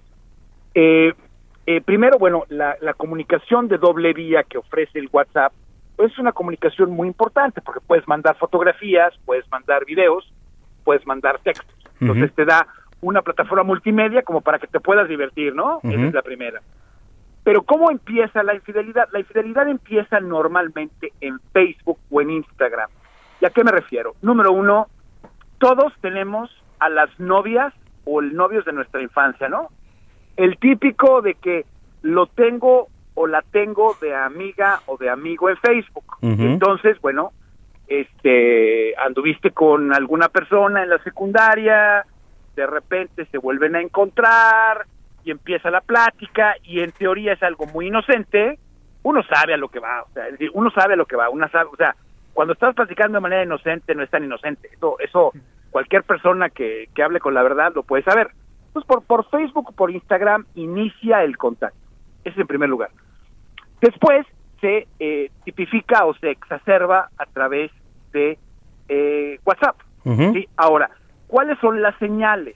Primero, ya que, ya hay que recordar, antes de continuar, hay que recordar que los hombres y las mujeres son infieles de la misma manera. Es decir, nadie te pone el cuerno con la pared. Si un muchacho está eh, poniendo el cuerno a una, este, a una su pareja, pues no lo va a hacer con la pared. O sea, a fuerza hay una, alguna persona que está aceptando este tipo de infidelidad. Claro. Y normalmente se platica, es decir, los de los estudios que hemos hecho en cuestión de tecnología, te puedo decir que normalmente las personas que están involucradas en algún tipo, en este tipo de operación, ¿sí me explico? Eh, las dos saben y las dos conocen perfectamente bien lo que está pasando. Entonces, no es sorpresa para las personas que están involucradas. Entonces, la primera señal es que la persona en cuestión, la persona que está siendo infiel, no suelta el teléfono para nada, para nada, pero no lo deja, no lo deja, o sea, primero sale desnudo a la calle que se le olvide el teléfono. Sí, eso es bastante, bastante común. Número dos, número dos, eh, eh, recibe textos a horas que son no normales, ¿sí? Eh, vamos a pensar 9, 10, 11 de la noche, eh, se reciben textos y en el momento en que reciben un texto, la persona que lo recibe reacciona de manera inmediata, toma el teléfono y entonces empieza a contestar o lo apaga o lo bloquea o borra la conversación. Eso es, eso es una manifestación muy clara. Número tres, si hay, si hay algún tipo de infidelidad utilizando una computadora de escritorio, una tableta o una laptop, normalmente trata de que la pantalla no esté eh, eh, enfocada o no, se presente esta pantalla de manera que los pueda estar viendo desde atrás, ¿sí? Si estás enfrente de la persona, trata está, está tratando de que la pantalla eh, no se vea de ningún de ningún lado y cuando alguien se le pone por atrás, automáticamente cierra la sesión, este cancela el navegador de internet, eh, cierra Facebook, etcétera. Eh, esa es una de las cosas. Y la última que les quiero mencionar es que eh, una de las cosas importantes que pasan aquí con las personas que están siendo infieles es, y esto es muy importante para que lo tomen en cuenta, es el hecho de que se enoja cuando le preguntan. ¿Sí? Es una de las cosas más, más importantes aquí. Cuando tú le preguntas a alguien que no tiene, que no le preocupa, oye, ¿quién era? Pues era Juanita. Ay, ¿qué quiere? Pues mira, la verdad, ¿te acuerdas que anduve con ella? Ah, pues mira, Juanita me invitó, lo que quieras. Yo creo que vamos a salir a un café, ahí te aviso cuando estemos ahí y este y cuando me aburre me hablas para que este para que me saques de la bronca, ¿no? Es una pareja normal. Pero cuando se enoja y por qué y el que celoso eres o que celosa eres es un tema que es bastante bastante eh, eso son alertas rojas. Ahora, ¿qué se debe de hacer? ¿Sí? Primero, insisto, mi, mi tema es tecnología, yo no soy asesor matrimonial ni nada por el estilo, pero si ustedes tienen alguna eh, sospecha de que su pareja está siendo infiel por internet, lo primero que tienen que preguntarse es qué están haciendo ustedes que están fomentando este, esta actitud. Porque tendemos normalmente a culpar al otro. ¿Qué estamos haciendo nosotros como pareja que nos están poniendo el cuerno que fomenta esta actitud? ¿Qué es lo que hicimos? ¿Sí? No, lo- no le prestamos atención, nos enojamos, lo, lo que tú quieras. Eso ya será una cuestión de la pareja que tiene que investigar. Pero número dos es preguntarle, oye, ¿me estás poniendo el cuerno? ¿Sí o no? Contéstale. O sea, pregunte. Eso de robarles el teléfono, tratar de adivinar las claves de acceso, meterse al WhatsApp, este, andarlos espiando por redes sociales, son cosas que realmente no funcionan porque son cosas que se pueden prevenir de manera inmediata. ¿Sí?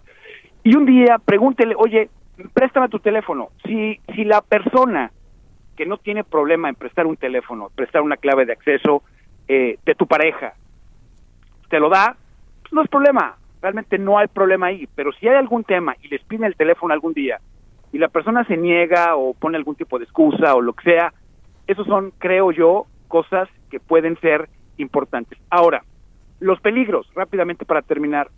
Acuérdense que todas las conversaciones que ponen en Facebook, que ponen en Instagram y que ponen en WhatsApp, todas quedan grabadas. No solamente quedan grabadas en Facebook, Instagram o eh, WhatsApp, sino que quedan grabadas en, la per- en el teléfono de la otra persona. La otra persona puede tomarles pantallazos de las conversaciones. Sí. ¿sí? Entonces, todo ese tipo de contenido que estén enviando a cualquier persona, especialmente si están poniendo el cuerno donde no deben, ¿sí? Todo ese tipo de cosas se puede lo que pongan, o sea, aquellos que nos estén escuchando a través de zona de noticias, que andan haciendo cosas que no son recomendables, acuérdense que el- algún día se va a enojar la otra persona. Algún día. Eso sucede en todas las parejas, ya sean legales o no legales. Y todo ese tipo de cosas que ponen pueden ser utilizadas en su contra. Los pueden ustedes, los pueden este, extorsionar, los pueden chantajear. Entonces tengan en cuenta que todo lo que manden se puede quedar grabado no solamente en el teléfono o en el dispositivo de la persona, sino que puede tomársele pantallazo, se puede utilizar, o si les hackean el teléfono, así como la gente que tiene Android, así como tú, mi querido Samacona, que los Android los hackean todos los días, ese tipo de fotografías que puedan tener inapropiadas o ese tipo de contenido, los pueden extraer del teléfono y olvídate en la que... Entonces, creo yo que con la tecnología es importante que sepan que todo lo que hacen es rastreable de una manera u otra. Absolutamente todo lo que mandan puede ser eh, eh, dirigido hacia ustedes, se puede recuperar. Entonces, piénsenle bien si van a hacer este tipo de actitudes utilizando la tecnología, porque les puede reventar muy fuerte y pueden perder lo más por lo menos. Bueno, pues eh, qué interesante tema, ¿eh? Interesante como siempre, mi querido Juan Guevara. Oye, platícanos por favor tus redes sociales, dónde te encuentra la gente.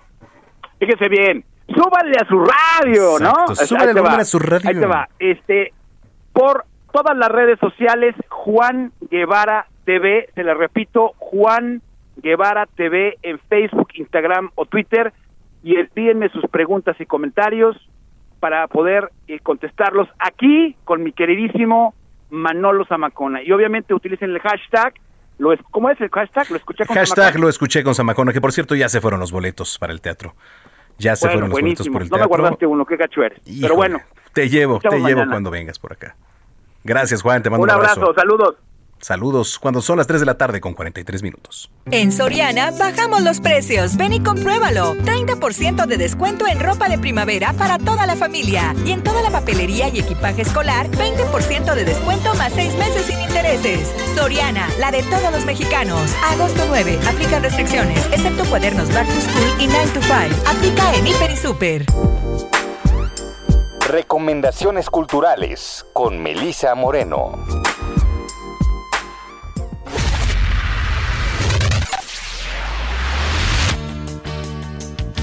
Bienvenidos a la Agenda Cultural del Heraldo de México. Yo soy Melisa Moreno, editora de artes, y esta es la selección de eventos para Zona de Noticias.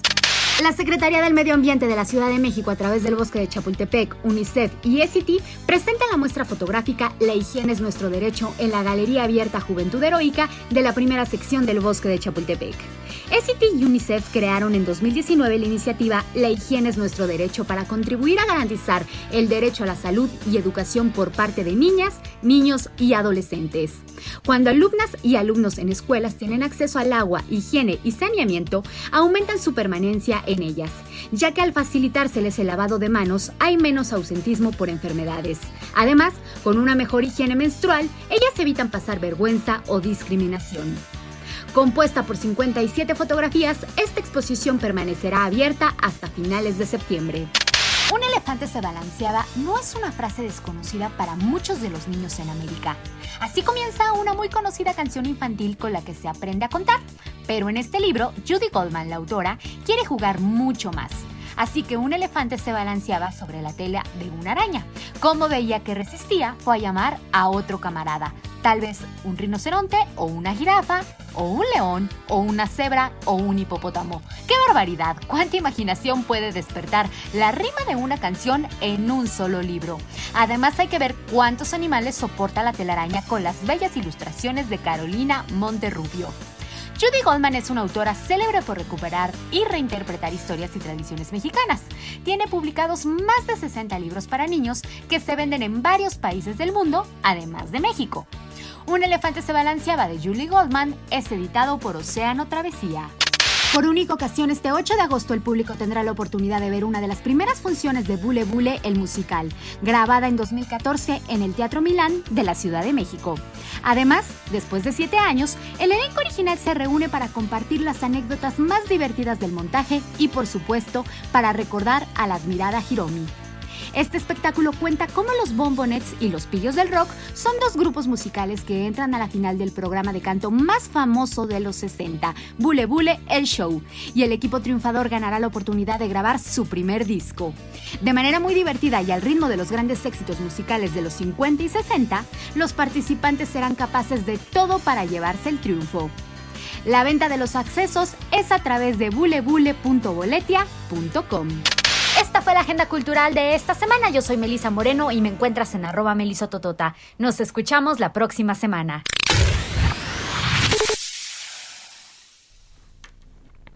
Bueno, pues ahí están las recomendaciones culturales de eh, Melisa Moreno. Miren, nos escribían por acá en Twitter. Me reí mucho. Dice por acá, el licenciado Arturo dice, no faltó tu grilla pagada con la pregunta a Aremi. Ah, caray, ¿Cuál grilla? ¿La de que si apoyaban a los mexicanos? No, hombre, bueno, qué grillota. ¿No? Qué grillota. Luego, este, la de. La otra, dice la vocalista de Fleetwood es Stevie Nicks. Nunca hablé de la vocalista, hablamos un poco de lo que es la historia. ¿no? De la propia canción. Y la tercera dice que estoy invitando al teatro en pandemia. Ay, Arturo, Arturito. Dice, pues sí, no sé si sepas, pero desde hace muchos meses se reactivó la economía en muchos de los sectores, en restaurantes, en teatros, en estadios, en todo. Bueno, no sé en qué mundo están viviendo. Pero en fin, bueno, ya saben Benditas redes Benditas redes sociales. Encontramos de todo, encontramos de todo aquí. Pero bueno, y yo lo exhorto a que nos escriban. Síganos escribiendo. Todos sus comentarios son bienvenidos. Arroba, arroba Samacona al aire. Muchísimas gracias. Que por cierto, por cierto, ya tenemos ganadores para que usted se vaya al teatro, por supuesto. Eso sí, haciendo el llamado con todas las medidas de sanidad posibles. Eh, el primero es Miguel Apadilla. Ya lo tienes. Arroba Rubén Gif. También ya lo tienes. Arroba Ey Marce. También ya lo tienes. Mm, arroba Ma Gerlaut, bueno, arroba, así está, dice Marilis, también ya lo tienes. Y Juan, arroba Juan 814486, también ya tienes tu pase. Elena, que también nos alcanzó a escribir hace poquito, déjame ver si sobra uno, déjame ver. Pero bueno, ya casi nos vamos, pero nos vamos con broche de oro, 3 de la tarde, 48 minutos. Educación sexual, profundizando sobre la sexualidad humana. I've heard people say that too much of anything is not good for you, baby. But Mi queridísima Denise Flores, ¿cómo estás? Manu, buenas tardes, bien, hola a todos y a todas, ¿qué tal? Pues nada, aquí este mm, estaba viendo que el día de mañana, si no me equivoco, este pues se celebra, pues sí, sí se celebra, la verdad, ¿no? El día del orgasmo femenino, ¿es correcto? Así es, Manu, desde el 2006 eh, se conmemora el Día Internacional del Orgasmo Femenino. Y bueno, eh, para remontar un poquito de historia, esto se debe pues al concejal eh, de Brasil, José este, mm, Danta. Él justo propone una ley donde se priorice la, la parte de como ese derecho que tienen las mujeres a ese placer sexual a través del orgasmo, que si bien desde tiempo atrás, no solamente en Brasil, sino casi en todas las culturas del mundo, pues esto era un mito, esto era un tabú y bueno, se castigaba justo a las mujeres, ¿no? Incluso eh, el padre del psicoanálisis, Sigmund Freud, decía que justo pues la histeria venía de este placer contenido porque pues las mujeres no tenían este derecho y pues era mal visto, ¿no? Pero bueno, gracias a esto, ahora pues nosotras gozamos pues más acceso a como a nuestra parte íntima, a nuestra autoerotización y también a que no sea mal visto, ¿no? Porque digo, los hombres pues ahorita sí se sí pueden autoerotizarse y hacer miles de cosas y antes a nosotras pues no. Entonces, ahorita creo que vamos avanzando como en materia de derechos también, pues que sean igualitarios, ¿no? Tanto para hombres para- como para mujeres, pero bueno, celebrar el Día del Orgasmo Femenino y visibilizarlo, pues creo que incluso a los hombres también les parece, es, algo bueno para ellos, ¿no? Porque incluso pues pueden eh, estimular a sus parejas. Entonces, pues tengo algunos tips también y unas eh, cositas interesantes sobre man. Mm, a ver, ¿con qué nos arrancamos? Bueno, el clítoris justo es un órgano justamente eh, con la tarea de dar placer. Tiene 8000 terminaciones nerviosas, por eso es tan importante su estimulación y a la misma y, y bueno, y a la vez también conocerlo, ¿no? Porque todo el mundo a veces piensa que las mujeres alcanzamos el orgasmo solo con la penetración y pues no, sí puede haber un orgasmo con la penetración, pero se siente muchísimo más justo en el clítoris. Bueno, también eh, eh, muchas personas eh, co- lo comparan como con un pene porque, pues sí, un clítoris tiene también como el pene un cuerpo cavernoso, tiene un glande, tiene un capuchón y bueno, sí lo hace parecido al pene, pero no es lo mismo, ¿verdad?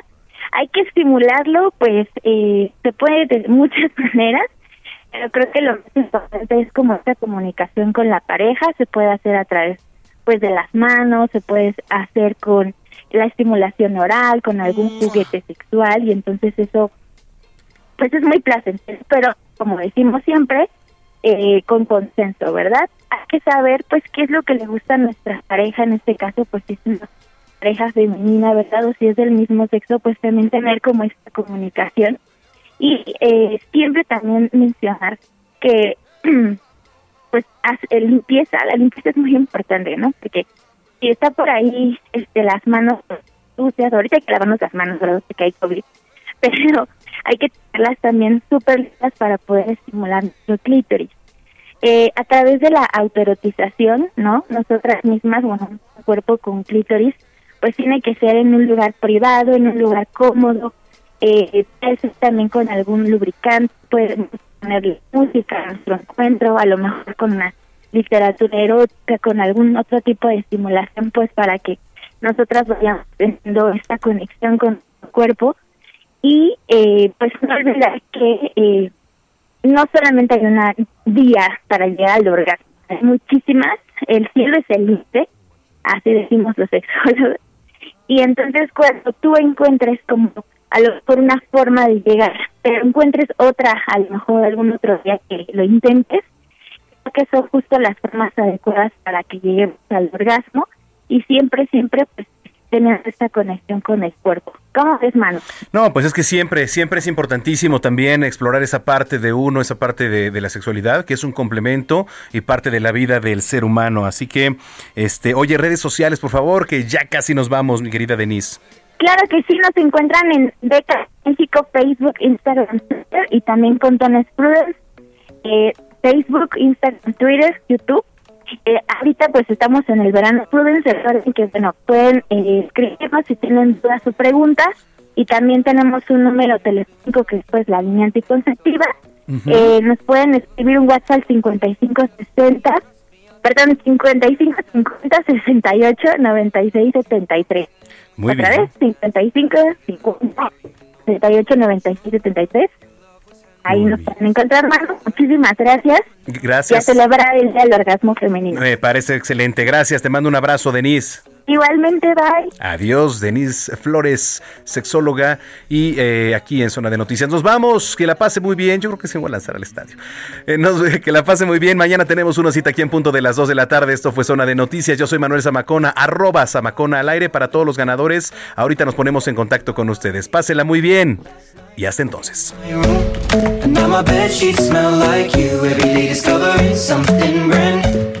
I'm in love with your body.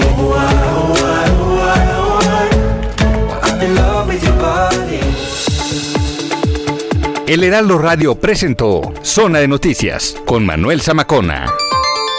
Los esperamos la próxima semana en Zona de Noticias, el epicentro de la información. Hey, it's Danny Pellegrino from Everything Iconic. Ready to upgrade your style game without blowing your budget? Check out Quince. They've got all the good stuff shirts and polos, activewear, and fine leather goods, all at 50 to 80% less than other high end brands. And the best part? They're all about safe, ethical, and responsible manufacturing. Get that luxury vibe without the luxury price tag. Hit up quince.com slash upgrade for free shipping and 365 day returns on your next order. That's quince.com slash upgrade.